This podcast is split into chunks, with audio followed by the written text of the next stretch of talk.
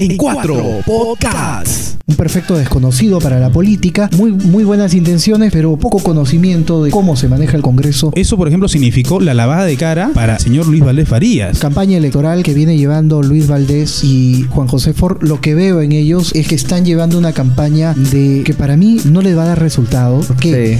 Porque las cúpulas buscan congresistas que puedan defender sus intereses Y a los cuales manejar. y a los cuales manejar, Así es. no que defiendan los intereses de la población.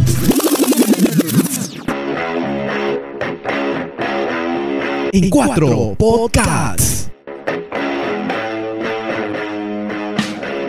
Hola, hola, ¿qué tal? ¿Cómo están? Bienvenidos y bienvenidas. Esto es En Cuatro Podcasts, el podcast número uno de Trujillo para el mundo. Soy Miguel Esquivel junto a Paul Acevedo y gracias a Agua Libertad, como siempre, engriéndonos en cada episodio. Ubícalo en su Facebook como Agua Libertad. Y hoy día estamos con dos grandes invitados, Paul. Así es, nos acompaña Andrés Vargas de Macro Norte y Gabriel Durán de Conmemoria. También ha tenido un paso por correo y por radio de Perú. Bienvenidos compañeros, colegas, aunque compañeros mejor no, ¿no? Porque suena en tiempos electorales mejor, mejor no. Sí, mejor- Colegas, colegas. Colegas. ¿sabes? Medio ¿No? estrellado.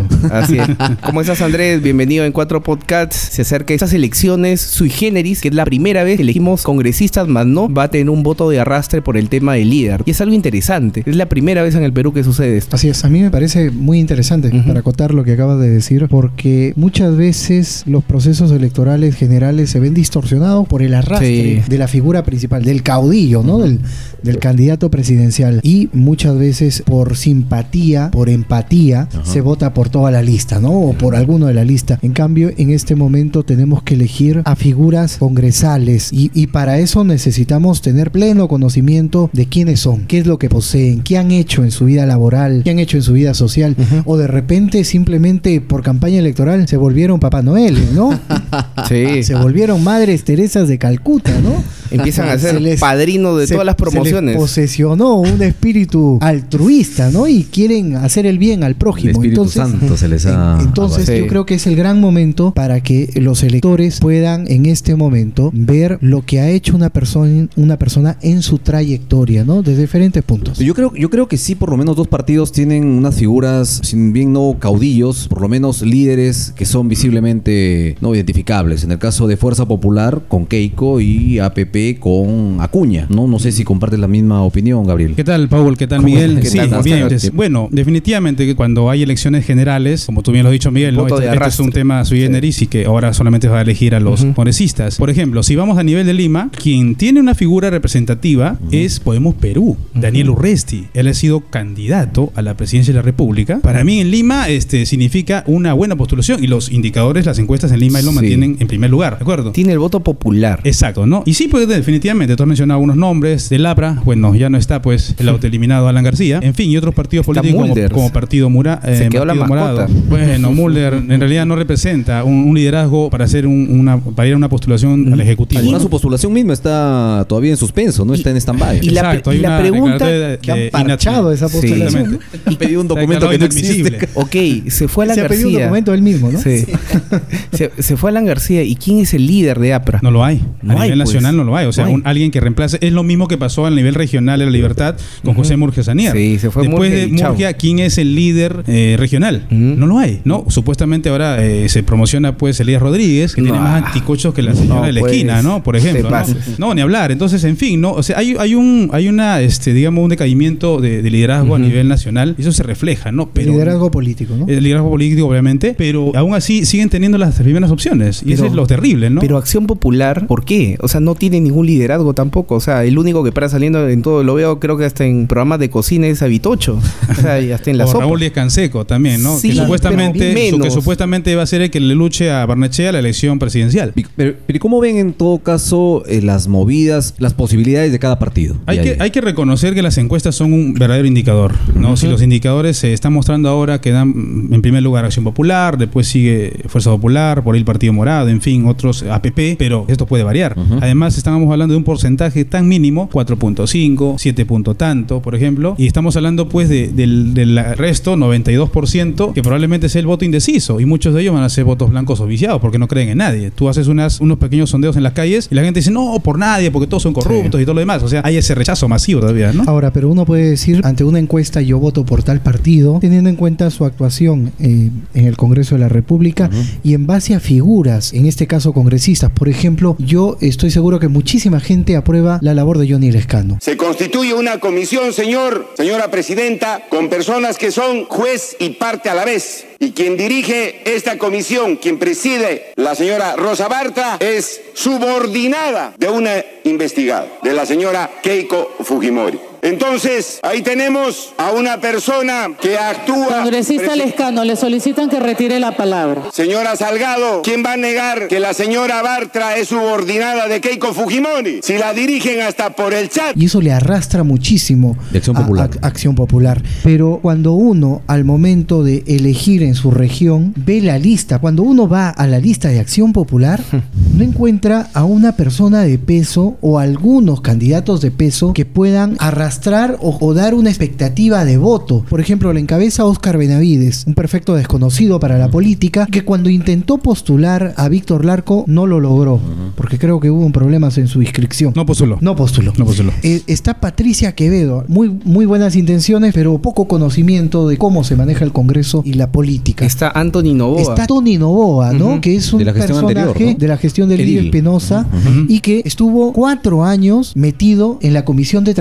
De la Municipalidad de Trujillo. Una persona que también, por ahí leí, tiene algunas empresas de vigilancia. Pero cuando uno repasa esta lista, evidentemente no encuentra a alguien de peso. Que digas, oh, está ayudando a alguien importante, Acción Claro, Popular, ¿no? y y que no pueda hay. decir, En realidad- hay posibilidad para Acción Popular. Claro, en no realidad, complementando lo que dice Andrés, podríamos asegurar que no hay un candidato de polendas eh, en ninguna de estas agrupaciones políticas. Por ejemplo, APP, que es- tiene el voto duro y todo lo demás, ¿a quién lleva? A un personaje tan cuestionado como el número uno, Luis Valdés Farías, es gobernador regional que se dio el lujo que mientras eh, se inundaba la región Eso sí es por el lujo. fenómeno del niño Ese sí costero, ese fue un lujo. Sí. Irse al extranjero, a veranear. A la o sea, justa nosotros nos vamos acá a Huanchaco, ojo. los que tienen plata se van a, Ojo, a y la gente seguramente va a recordar A mucho el tema del desembalse de la quebrada San Ildefonso, porque bueno, estamos en Trujillo y nos cayó, eh, nos llegó hasta el cuello, digamos. ¿no? Literalmente. Claro. Pero antes de eso, la zona de Sausal, en el valle, ya había- ya, sabía, ya se había inundado, los ríos se habían desbordado, las, eh, los embríos habían desaparecido, la gente estaba damnificada. Ya se había desbordado esto a la altura de febrero. Sí. En marzo, mm, si no recuerdo bien con exactitud la fecha, entre la quincena de marzo, se desembalsa la quebrada San Ildefonso y pues recorre varios distritos, El ¿no? 15 de marzo, efectivamente. 15 de marzo, Sí, ¿no? 15. Luis Valdés Farías en ese momento, por ese, ese factor mediático que significó el desembalse de la quebrada San Ildefonso, decide regresar del extranjero. ¿De acuerdo? Entonces, ¿cómo, ¿Y te acuerdas cómo, fue su regreso? ¿Te acuerdas de cómo fue su regreso espectacular? ¿no?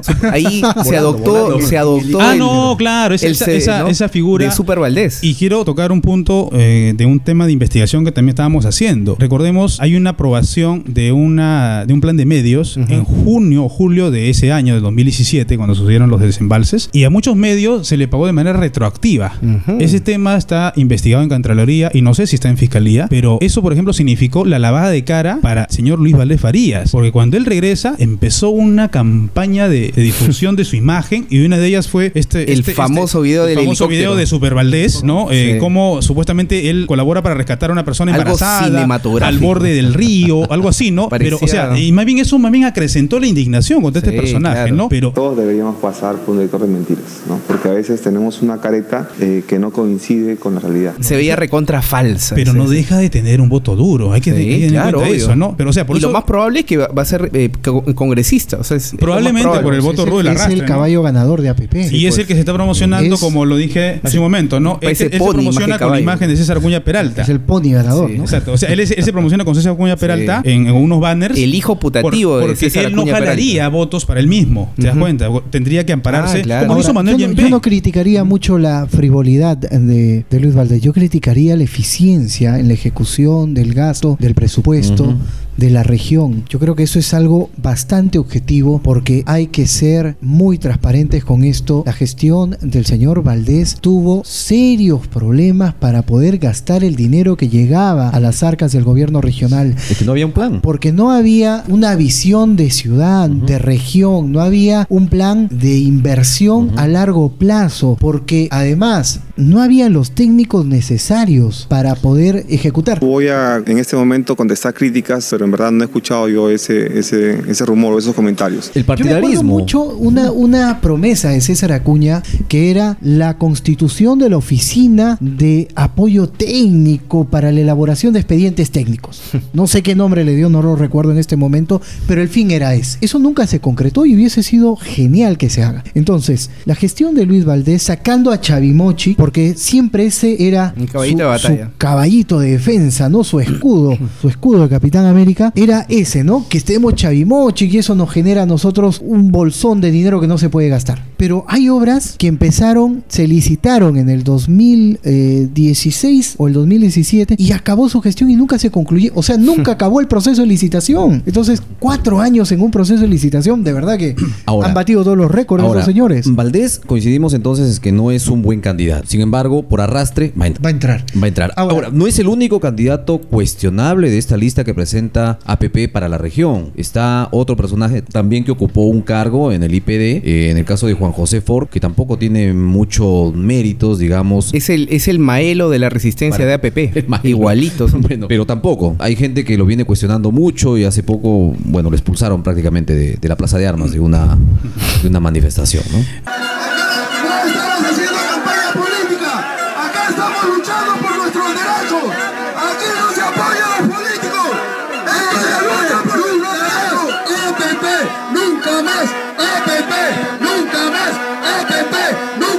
Bueno, Juan José Ford eh, fue recientemente expulsado del IPD por una observación hecha por la Contraloría, que esto incluso podría significar también una denuncia penal. Eso ya se verá en su momento. Lo que se cuestiona es que no has rendido cuentas. O sea, no estás haciendo arreglos en tu casa, sino en una propiedad del Estado. Ahora, ustedes tienen que saber que yo me amparé en el declaratoria de emergencia nacional, regional y provincial. Fue premiado llevando, siendo contratado en CEDALIP y bueno, y ahora es candidato, ¿no? Ha tenido que pedir licencia como funcionario. Y claro, bueno, esa, esa de la figura que fue expulsado de la Plaza de Armas, buscando, buscar, buscando pues este, un protagonismo que eh, tirado de los cabellos. popularidad, Tirado de los cabellos, ¿no? Sí. Están protestando contra una gestión de APP y tú como APPista te vas a querer sumar a ellos, es una cosa tirar los cabellos. Pero en fin, ¿no? O sea, hablamos de eso, ¿no? Y recordemos una frase célebre de Juan José Ford, cuando a un medio de comunicación, creo que fue América TV, dijo, ¿no? Dijo que este el- el- o sea, los funcionarios eh, que sean elegidos deben ser de APP. O sea, ellos tienen que tener la preferencia para hacer, tendrán la función Yo pública. Esté muy equivocado. Sí. Totalmente terrible. Entonces volvemos a lo que decía Andrés. Entonces, ¿dónde están los cuadros técnicos para realizar una buena labor, una buena gestión? No hay. Si solamente se utiliza la tarjeta y el partidarismo, entonces es muy difícil. Yo, pues, ah, una clara muestra algunos- estancamiento de la reconstrucción. cuadros, ¿no? Hace algunos días este, tuve una entrevista con Ever Cadenillas cuando le entregaron el Gerente diploma. eh, Él es el vicegobernador. Vicegobernador, Le entregaron un diploma por el inicio de la transición a la ley del servicio civil. Si yo le hago la consulta y le digo, bueno, eh, con esto se acabó el tarjetazo, ¿no? Y el partidarismo. Y, y yo lo vi su cara como que lo agarré frío, ¿no? Pero básicamente Pucha, lo que, si ti- eso lo que me- tiene me que- frío, dice, Claro, lo, lo que tiene que haber esto es meritocracia. Entonces yo no veo eso en, en Juan José Ford.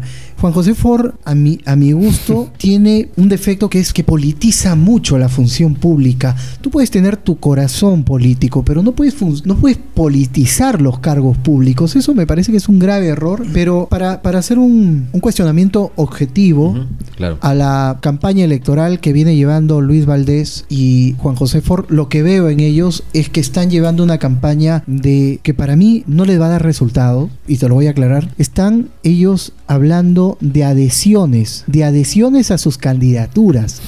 Adhesiones a sus candidaturas, lo que no quiere decir que sean endoses, y ahora te explico por qué. Si uno revisa las, las cuentas de, de Facebook de estos dos eh, candidatos, de Luis Valdés y de Juan José Ford, por ejemplo, todos los días se encuentras con dirigentes políticos que le dan respaldo, dirigentes transportistas que lo apoyan. Hoy me reuní con los dirigentes vecinales de, de Mampuesto y ellos apoyan mi candidatura. Hoy me reuní con los dirigentes del mercado, hoy día me reuní con los transportistas. Entonces, ¿Qué hay detrás de eso? ¿Qué es lo que quieren hacer ellos? Ellos están jugando a que todo el mundo está con ellos, todo el mundo los apoya y que por eso Dar la sensación y que de por eso dar esa Sí. sensación falsa y que todo el mundo tiene que votar también por ellos. Cosa que a mí me parece una estrategia de campaña pues nivel inicial. A- Ahora, Va- Valdés, Valdés, este, Gabriel, no, no ha salido eh, a dar alguna suerte de manifestación pública. Claro, ¿no? justamente- Lo, lo- lo más reciente que tenemos es lo de Juan José Ford, que le fue muy mal. Pero Valdés, ¿tú crees que se atreva a hacer algo? Cada quien tiene su estrategia de campaña. Y es- lo que yo he estado viendo es, bueno, publicitarse, pues sus spots y yo, sus, sus banners por ahí, ¿no? En las redes sociales. Y una última que ha salido publicada en algunos medios de comunicación, una nota de prensa, y la voy a leer, que dice el señor Luis Valdés Faría, los albergues, Los No, albergues. son, no son la solución.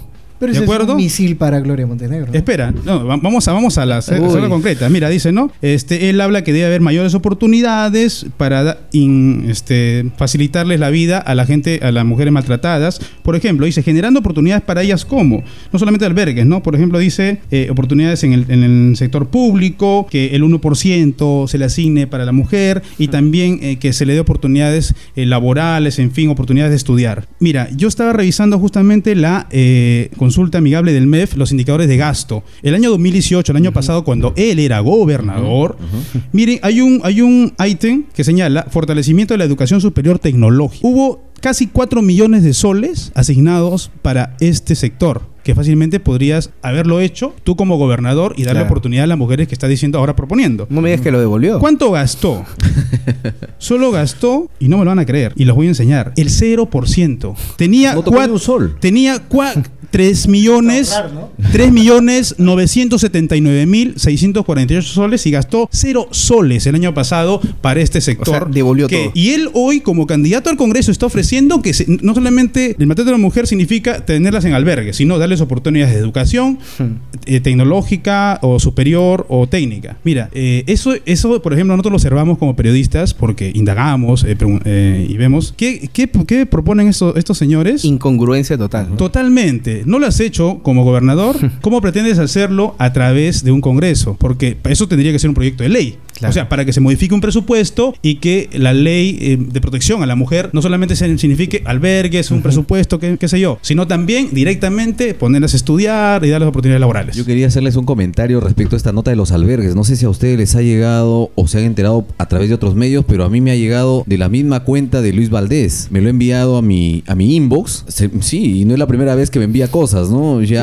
Mm, alguna otra vez también eh. este, Ah, me envió algunas, algunas, algunos cuestionamientos a, a la crítica que uno puede hacer a sus candidaturas. Me dicen que, tiene- te enviaron una cajita de los vinos donde sale con su, con su hermanito. se molestó mucho por un comentario que hice acerca de la publicidad en vinos, que bueno, él manifestaba de que ojalá hubiéramos investigado quién fue el, Bueno, el para- impulsor de esa Para lo que no se ideota, escucha, o sea, este, esa gran bueno, idea. hace un mes aproximadamente, ¿no? Salió sí, sí. un vino con la foto de eh, estos dos candidatos Juan muy, José muy Forni. allegados al, al líder no, de APP. Yo no la comenté porque no sabía eh, quién fue la fuente. No, es la- que no hay, no hay ninguna fuente. Hubo una foto donde salió. Hubo una foto, pero Donde No, salió no foto. fue una ¿Quién te- foto. ¿Quién te garantiza varias, que esa ¿no? foto mostraba un hecho real? Claro, pero No, no, era fue real. una foto. No. Era real. No fue una foto, fueron más de una foto. Yo lo vi yo no la en- comenté en, por algunas cuentas. ¿eh? La- Pero, pero lo que iba, este, chicos, ya que están aquí ustedes, sería bueno también indicar qué está eh, facultado para ser un congresista y qué no, porque vienen ofreciendo de todo, hasta trabajo. Entonces,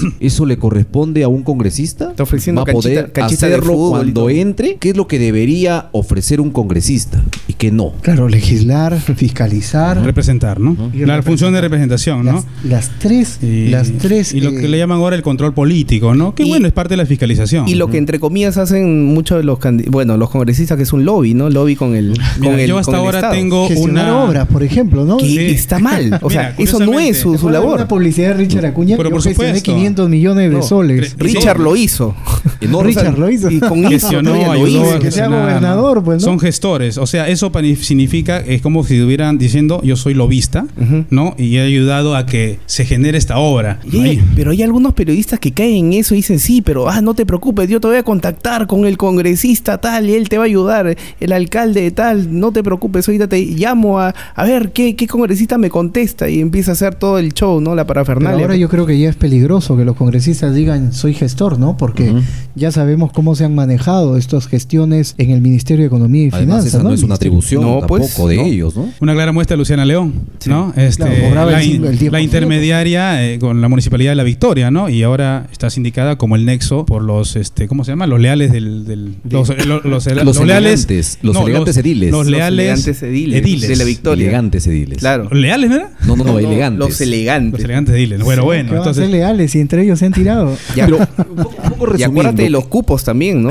Exacto. El cobro de los cupos que acá también, este, al parecer se dio en, justamente, y bueno, estamos ya en etapa navideña y se Claro. viene todo el, el negocio. En líneas generales, ¿ven alguna propuesta o alguna lista que valga la pena, por la cual valga la pena votar? ¿Ven, ven, ven una lista pulcra, limpia, más o menos despercudida? Mm, a ver, este, hace rato dije que no veo un candidato de polendas y creo que me ratifico en eso. Ahora, eh, vamos a seguir en lo mismo de votar por el menos malo, el, no, no por el mejor. Parece una maldición. Defini- definitivamente, va a ser así, ¿no? Ahora, este, lo que le conviene ahorita a los candidatos es, los que están adelante en las encuestas, es seguir posicionando su marca.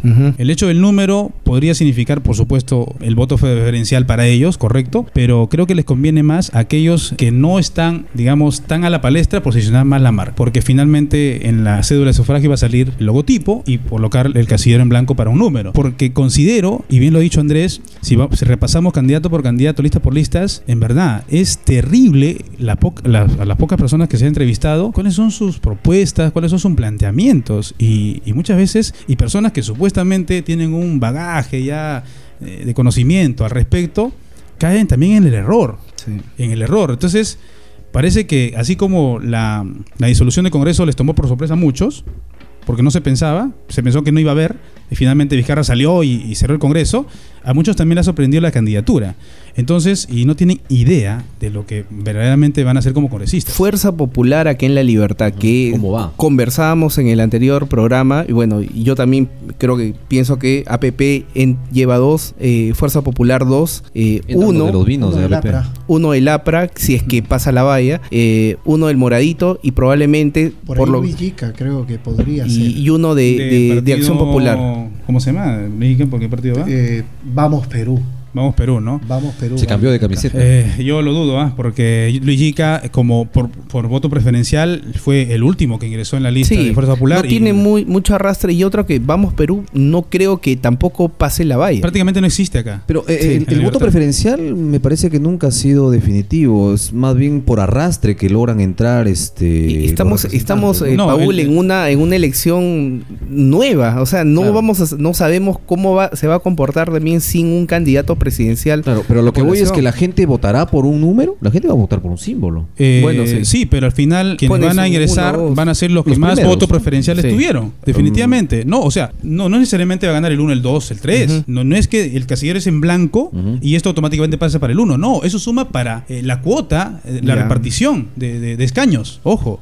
Y de ahí ya, de lo poco preferencial que ha habido, por ejemplo, ¿no? Unos votaron 100 y otros votaron 3. Y el otro votaron 2. Pero como en el bolsón electoral te dice que tienes que llevar a cuatro, cuatro congresistas, como pasó con Fuerza Popular, entonces el otro que votó tan bajo, Sí. este, ingresa. Yo soy, yo provengo de Lima Provincias, de Distrito de Sayán, Huacho y Lima Provincias también. Mira, en el boca de urna y en el conteo rápido estaba repartida. La, habían para, para cuatro escaños en región Lima Provincias, dos de Fuerza Popular y dos de PPK. Pero por la masificación de votos que llevó Fuerza Popular allá, el que quedó en primer lugar de, de PPK Y tenía más votos que el segundo de Fuerza Popular en el voto preferencial, pero no ingresó porque su partido no llevó el suficiente voto Sí. para poder tentar un cupo. Y en Lima Provincias los cuatro fueron legisladores de Fuerza Popular. ¿Te das cuenta? O sea, sí importa el voto preferencial, por algo se le asigna número. Claro. Ese es el detalle. Y ahora mirando el APRA, eh, la lista prista, es una lista Ah, débil oh. también. Es una lista débil. Es una lista débil. Eh, para ser objetivos, es una lista muy débil. Pero yo creo que sí meten un congresista. ¿Quiénes están en la lista de Eh, la la encabeza Wilmer Sánchez. Sánchez. Ajá.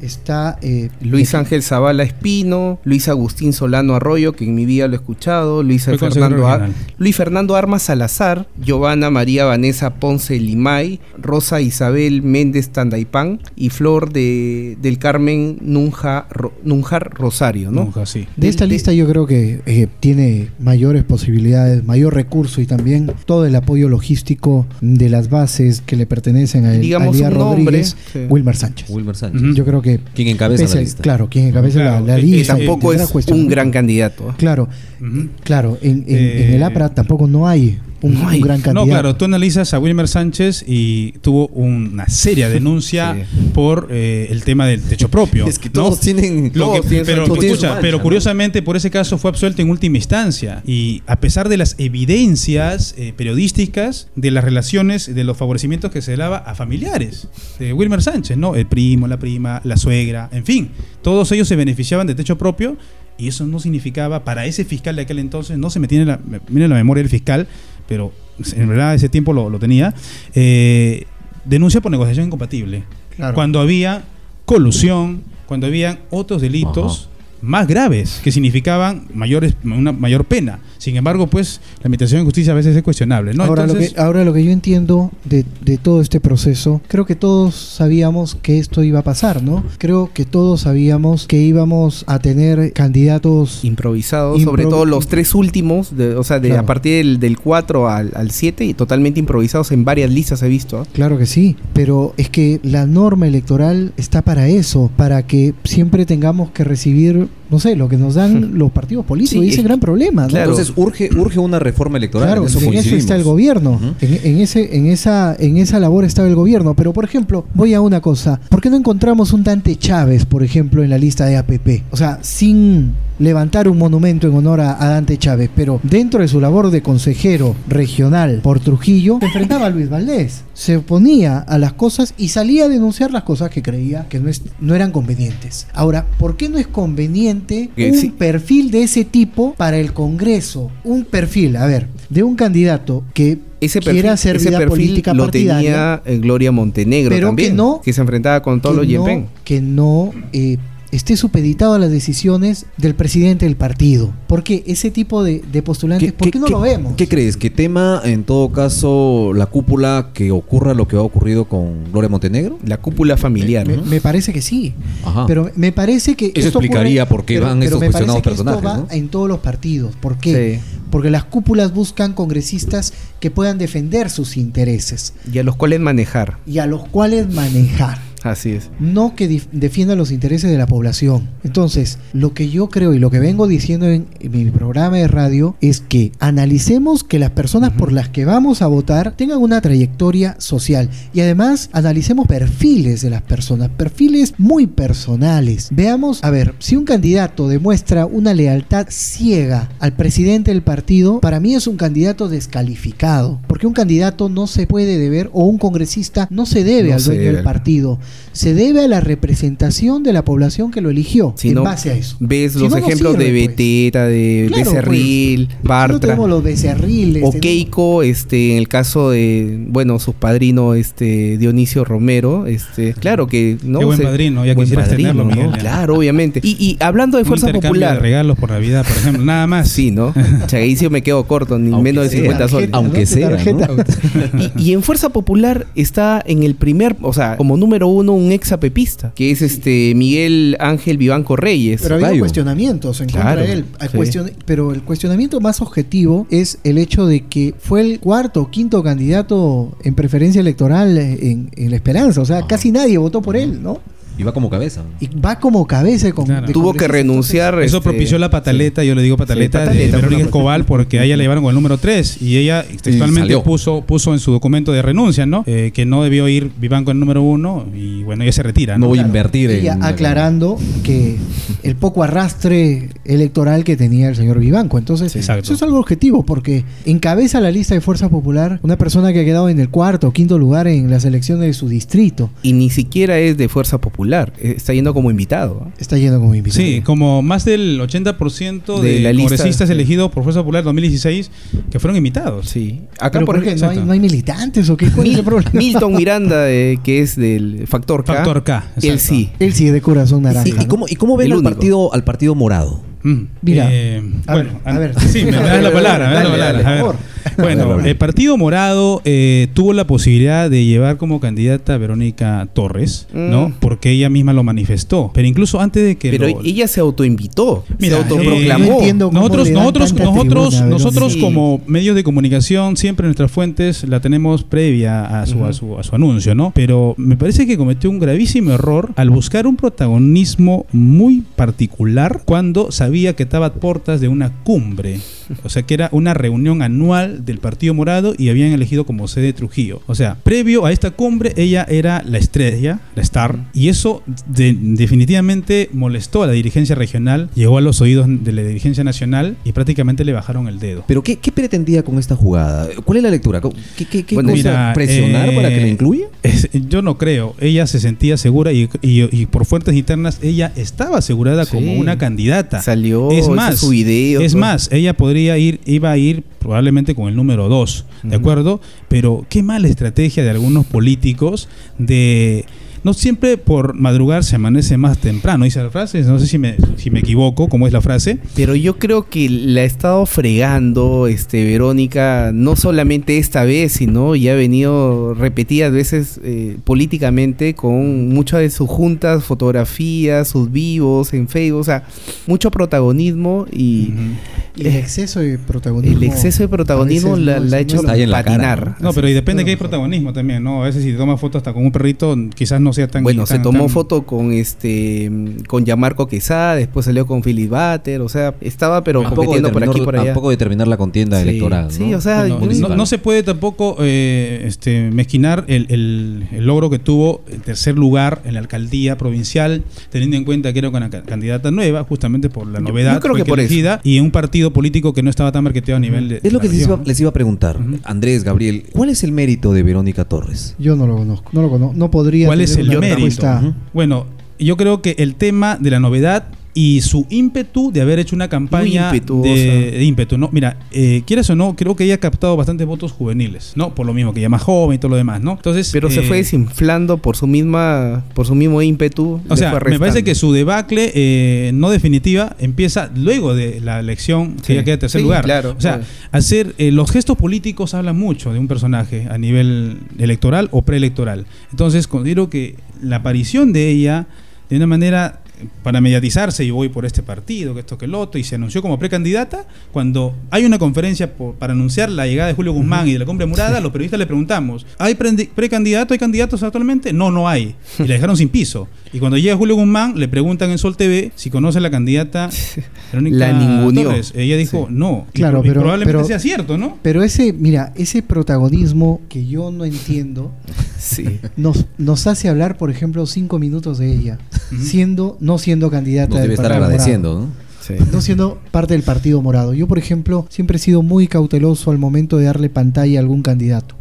Porque eh, si bien es cierto, la pantalla es una ventana democrática, pero no todos pueden aparecer reiteradas veces, Sí. saturando. Entonces, porque eso tampoco no es, no es lo equilibrado, ¿no? Entonces yo, en lo particular, eh, creo que el Partido Morado, para volver a la, a la consulta, no, no lo veo como un partido o como una lista sólida tampoco. No es una buena propuesta. No, no. veo una propuesta ¿Clara? al menos clara, pero tampoco de peso. No, no lo veo. Y ese es un primer análisis, ¿no? Porque tal vez falta eh, entrevistar al detalle el perfil, conocer el perfil, saber cuál sería su agenda parlamentaria de cada uno de estos congresistas, porque creo que básicamente la labor del periodismo en este momento es visibilizar las agendas parlamentarias y los intereses de cada uno de los candidatos, de modo que el elector pueda identificarse no con el partido, o sea, yo ya eh, creo que, y tal vez discrepe con algunos de ustedes, pero yo creo que lo que tenemos que buscar como ciudadanos es la representación de nuestros intereses. Y por ejemplo, si yo soy un antiminero, ¿no? ¿Por quién tengo que votar? Por, un, por una persona que represente lo que yo quiero, ¿no? Por un antiminero. Una vez que identifique a este candidato que tenga en su discurso lo que yo quiero, tengo que, en segundo lugar, revisar, como ya lo manifesté, su labor, este, su labor eh, personal, ¿no? Y su, y su preparación, Eh, básicamente. Yo tuve oportunidad de entrevistar a seis, a cinco de los candidatos de eh, el Partido Morado, el actual. Ajá. Invité a uno, pero llegaron todos en paquete.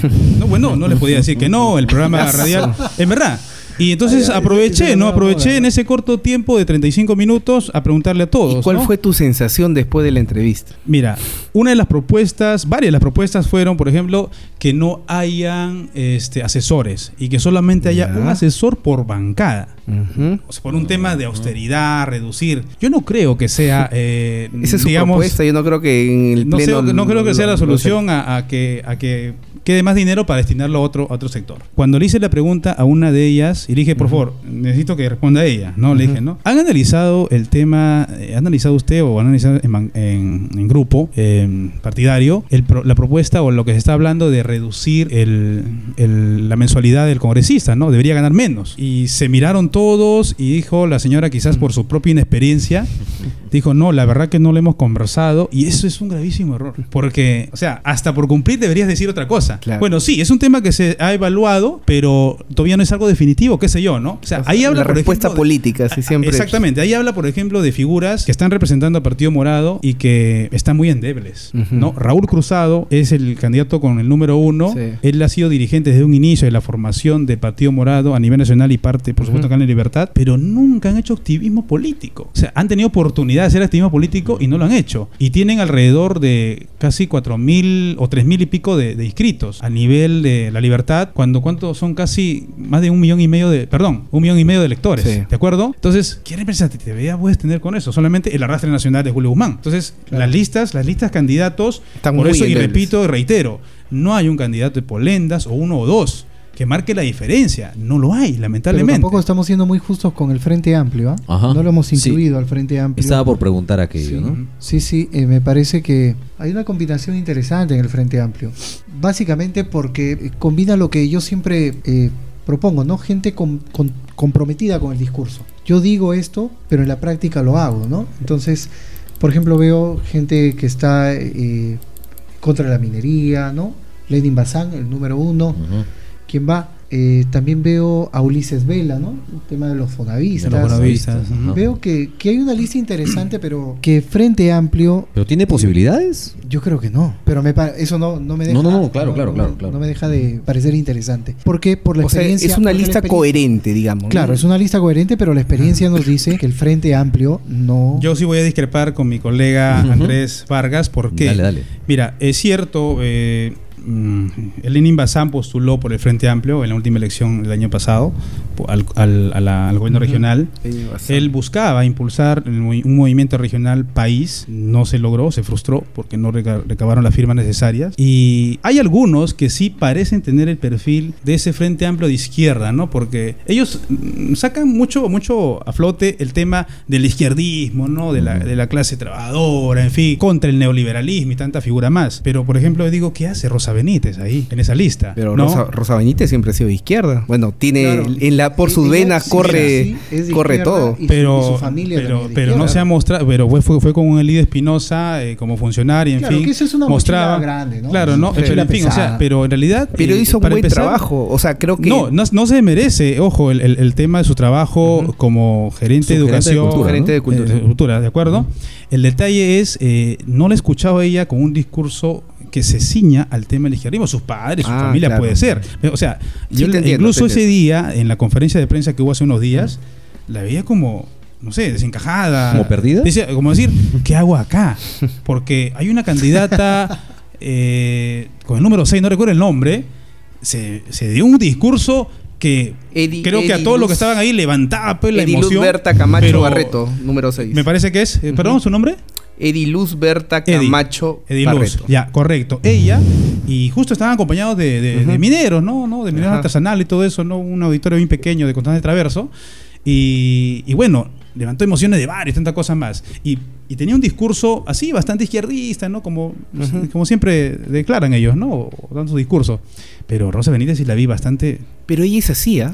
Bueno, probablemente así, así es, par- es parte, es parte, bueno, entonces No, no, es- no, es- no es- no pero es- lamentablemente, lamentablemente Sí, sí. la izquierda a nivel nacional, nuevamente partido, ¿no? Porque la figu- figura Sí. representativa era Verónica Mendoza y Verónica Mendoza pues ha preferido irse con Vladimir Cerrón, un cuestionado pues y condenado por Se corrupción. quemó, se quemó desde antes. Sí, eh. ¿no? Entonces se divide con el padre Arana, el cura Arana, en fin, ¿no? O sea, la, la izquierda sigue dividida. Si, si Pero- hubieran pero, por unido ejemplo, todos, hubiera sido otra cosa. No hemos visto eh, dirigentes sindicales, por ejemplo, de candidatos. Eh, Carlos Rosales, uno. Se hablaba de la postulación de Carlos Salva. A mí me parecía una muy buena candidatura la de Carlos. Alba Jara. Se están guardando de repente para el 2021. No, no sé qué pasó, él iba a ir por Patria Segura, eh, me, me- Sí. me informaron, no sé cómo se cayó esa candidatura, pero por ejemplo también eh, hay, hay, can- hay personajes, uno en el trajinar periodístico conoce a personas técnicos. Y tú dices, ¿dónde están? Con mucho patrimonio ético, que es lo importantísimo esto. Y finalmente no los ve en la contienda. También, por ejemplo, me hubiese gustado ver en la contienda a Dante Chávez. Me hubiese gustado ver en la contienda a Carlos Salva. Me hubiese gustado, no sé si coincidirán conmigo, a Francisco Huerta, por ejemplo, que me parece un profesional también que conoce lo suyo. Pero no es político, ¿no? Claro, pero, pero, o sea, la- eso, yo creo que ese, ese cliché es el que nos está haciendo daño. Pero te dan J- La JJ política Ford. no les pertenece a nadie. Así es. Política podemos hacer.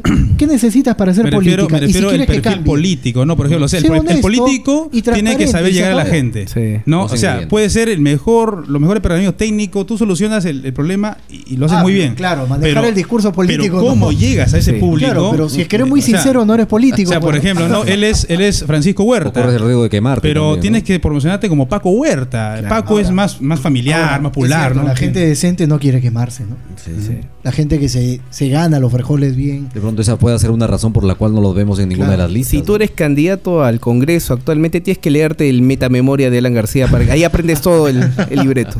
Ahora, ¿también hay sentenciados en las listas? ¿Han logrado identificar algunos a lo largo de su, de su labor diaria?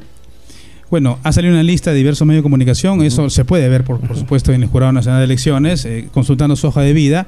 Y sí, hay muchos sentenciados y, bueno, no he visto a ninguno que tenga una, una sentencia por un, por un delito doloso, porque de acuerdo al artículo, justo lo estaba ubicando acá, Sí, sí. eh, hay un artículo constitucional que refiere el artículo 34A.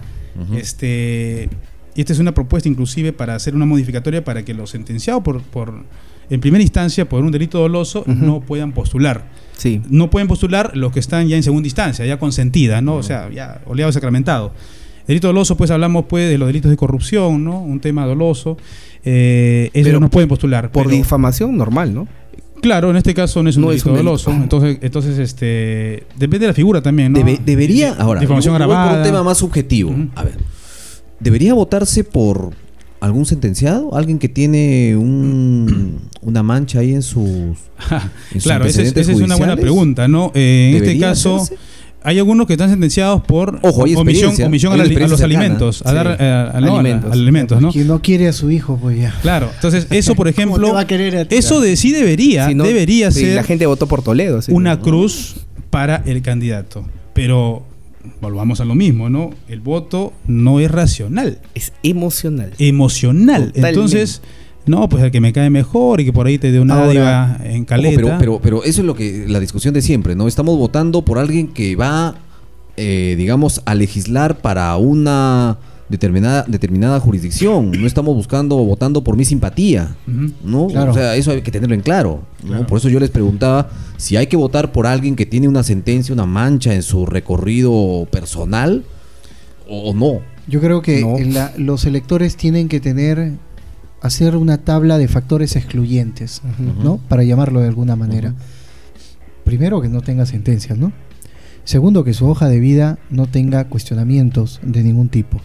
Y tercero, que su preparación personal, me refiero a su labor social y a su preparación técnica, sea de primer orden, ¿no? Porque una persona con ese conocimiento puede legislar, ¿no? Puede legislar. ¿Se puede encontrar alguno de, No. de aquello con, con esas características, Andrés No, o Gabriel, en, las eso es listas? ideal, revisado? eso, es lo, eso es lo ideal, ¿no? Es una Pero- utopía. Pero el problema de los, de los partidos políticos es la oferta que nos dan, ¿no? Mira. Entonces estamos, mientras que las reglas de juego no cambien, estamos obligados a pasar elecciones tras elecciones a elegir, a siempre definir nuestra decisión O sea- entre el menos malo. O sea, no es culpa del pueblo, sino es culpa de, los Yo partidos. creo que es una cul- culpa compartida. Compartida, ¿no? Compartida, porque Mm, con Gabriel nosotros, o al menos yo también, eh, en estas últimas elecciones me ha tocado cubrir a los candidatos. Entonces cuando uno recorre junto a ellos eh, los mercados, los pueblos jóvenes, las urbanizaciones, si un candidato no lleva un regalo, ni siquiera te saluda. Entonces yo creo que... Un llavero, eso- un eso- O sea, fósforo. o sea, la fórmula Tupper sigue calando. Claro, eso no ha cambiado y no cambiará. No, bueno, hay dádivas que sí se permiten porque está es como parte de un de un este souvenir, O sea, ¿no? el polito, el No, lapicero. eso, sí es permitido. es Sí, permi- está claro, permitido. porque es parte de tu promoción eh, marketera, ¿no? Ahora, este, por eso la importancia de una reforma electoral, o sea, elemental. Algo que quizás de repente no alcance en este tramo, No, porque es una legislatura corta. eh, y es verdad lo que dice Andrés. Acá se imponen a los candidatos. Se hablaba, hemos hablado de Carlos Alba, de Dante Chávez y otras figuras más. Pero, o sea, tenemos que elegir entre lo que nos ha puesto el partido. sí. El menú está ahí servido. Algo, por ejemplo, que yo observo siempre y cuestiono, y les he preguntado a algunos candidatos que han, que han pas- Waldrafa, que han pues. pasado por algunos eh, por algunas ya lo entrevistas que hemos hecho. Llegas tarde el Eh, menú y te, te dan lo, Por lo que hay. ejemplo, Para ¿qué pagar, legitimidad puede tener un candidato que ha sido elegido con 10 votos en las internas? O sea, ¿dónde está tu, tu cohesión partidaria? ¿Cómo has trabajado para que tu partido se fortalezca y tengas afiliados 10.000, 20.000, 50.000, 100.000 que elijan en una elección interna una, este, una, una buena contienda? ¿no? Y que esos sean fruto del, del verdadero representante que debe mostrar tu partido. Pierdes y ahí vas como invitado. La mayoría de partidos están llevando listas únicas por Sí. consenso. O sea, negocias y ya está. Estos son los siete. APP, Somos Perú, este... Negocias, negocias, has dicho una palabra clave, ¿eh? Negocias, eh, ¿por qué? Porque es, eh, digamos, eh, entablar un acuerdo para decir, yo depongo, tú va, tú anda. Es un negocio. Es un Ahora, negocio. Hay, Es un hay también Claro. un tema que a mí siempre me parece cuestionable, que para ser candidato en tu propio partido tienes Ah, que pagar alguna 50, tarifa, ¿no? ¿Cuánto es? ¿50 mil más o menos? Pero no, hay, esas No, son- no hay cifra arreglos exacta. por No hay debajo de la mesa, pero hay, hay cuotas legalizadas Ajá, sí. dentro de los Claro. partidos. Tu matrícula. 4 mil, tu matrícula, ¿no? Así es. Yo, yo- Entonces- yo- yo me preguntaba algo, eh, no sé si por la cabeza de ustedes también pasó. eh, ¿Cuánto le costará a un alguien que tiene una sentencia este, postular? ¿Le costará lo mismo que alguien que está limpio? No creo, ¿no? Creo que Se duplica la, el bolo. se duplica, ¿no? Eh, Se lo, cu- duplica. lo curioso, lo curioso es que muchos el número muchos uno de los sentenciados tienen poder adquisitivo. Sí. Por ejemplo, una, una cosa, a, a Tony Novoa no lo querían en Acción Popular. El comité de, eh, electoral departamental en Acción Popular lo eh, eh, retiró su candidatura Ajá. internamente. Tony Novoa va a Lima al comité electoral nacional y le dan luz verde a su O sea, candidatura. forzado. Y le dan el 2 todavía. y le dan el 2. Entonces, eh, eso, da, eso da a entender que los partidos políticos se manejan de otra manera, que yo no estoy en este momento en, en posibilidad de decir concretamente de qué ¿Es manera, ¿Al mejor postor? pero todos los indicios, por toda la experiencia que tenemos, indicaría que son así las cosas, salvo en APP. ¿no? Bueno, date en cuenta, APP, sí. el que pone es, ya sabemos, Sí, ¿no? pues. y, y quien pone ¿Quiénes son, los ¿Quiénes son los favoritos? es por Cap. Intereses muy personales y corporativos. ¿no? Entonces, eso es lo que vemos, pues, ¿no?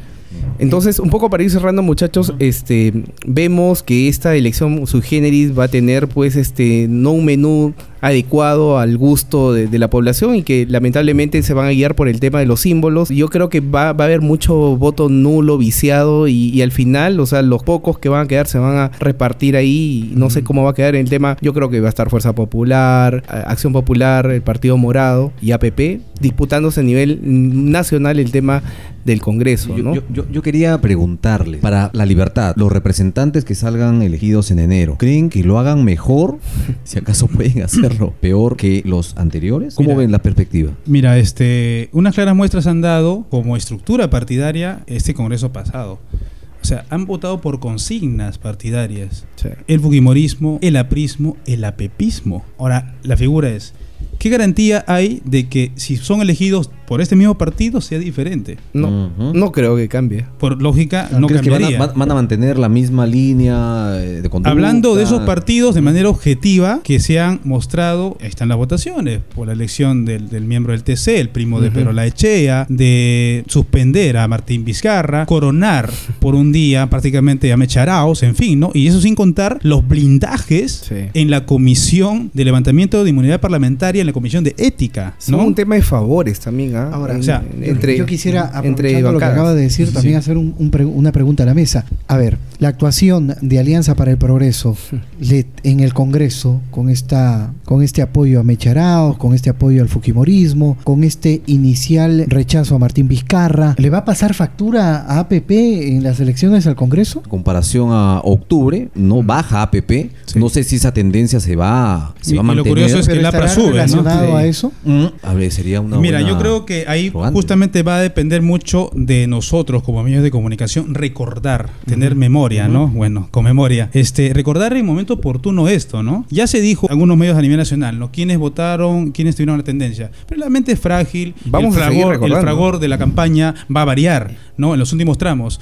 ¿Cómo se recuerda esto para que la gente nuevamente retome la conciencia?